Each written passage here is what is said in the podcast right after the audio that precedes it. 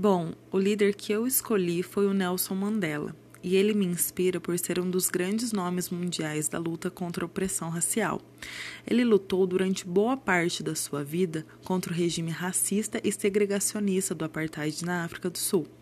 As ações dele, sem dúvidas, refletem grandes alterações atuais.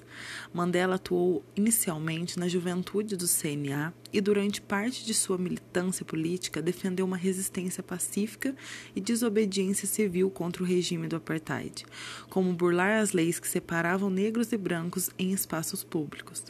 Em 1993, ele ganhou o Prêmio Nobel da Paz pela atuação política no processo de transição e de luta pelos direitos da maioria negra sul-africana.